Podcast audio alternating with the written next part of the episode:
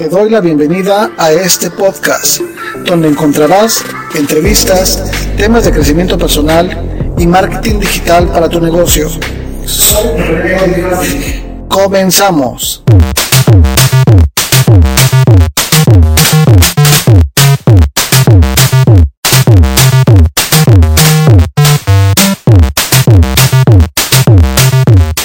Hey, ¿qué tal? Te saluda nuevamente tu amigo René Graphic y ya estamos aquí en el episodio número 6 de este podcast.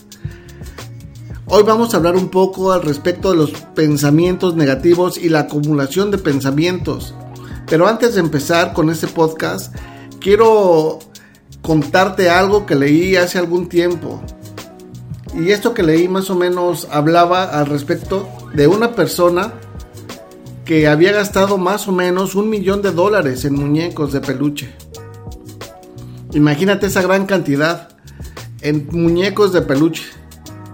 Su casa estaba repleta de osos, muñecos, muñecas y estaba a tope.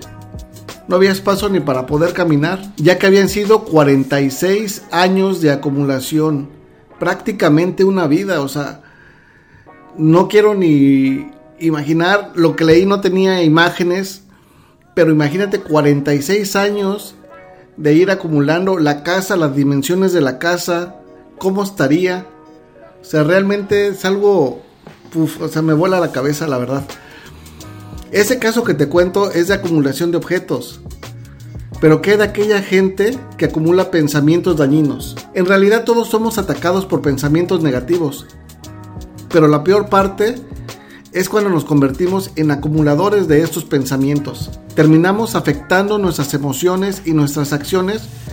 Por pequeños que sean esos pensamientos, rápidamente se alimentan de los pensamientos que ya tenemos acumulados y sin darnos cuenta, en poco tiempo tenemos en nuestra mente un caos. Y eso nos daña la autoestima. Esa acumulación de pensamientos negativos nos termina metiéndonos en una cárcel en donde nosotros mismos terminamos echándoles llave.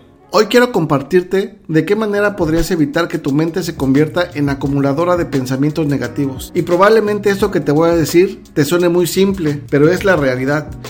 Tienes que ser más consciente de lo que estás pensando. Así es, tienes que ser consciente de lo que estás pensando y no permitir que esos pensamientos que te hacen daño se queden en ti. Tienes que sustituirlos por algún pensamiento que te ayude a sentirte mejor en ese momento. Algo muy importante que quiero compartirte es que solamente tú eres quien puede erradicar por completo ese pensamiento.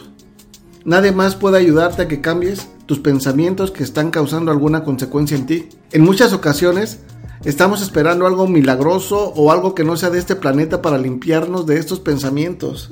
Pero déjame decirte que no la hay.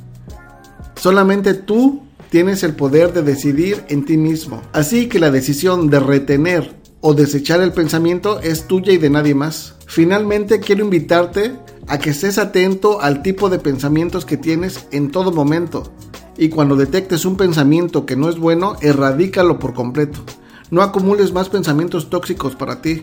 Esos pensamientos no te ayudan a crecer como persona, no te ayudan a, a llegar a tus metas, realmente no tienen sentido en ti estos pensamientos. Pon en práctica esto que te comparto y espero que si esta información es de valor para ti y crees que puede ayudar a alguna persona más, la compartas, ¿vale?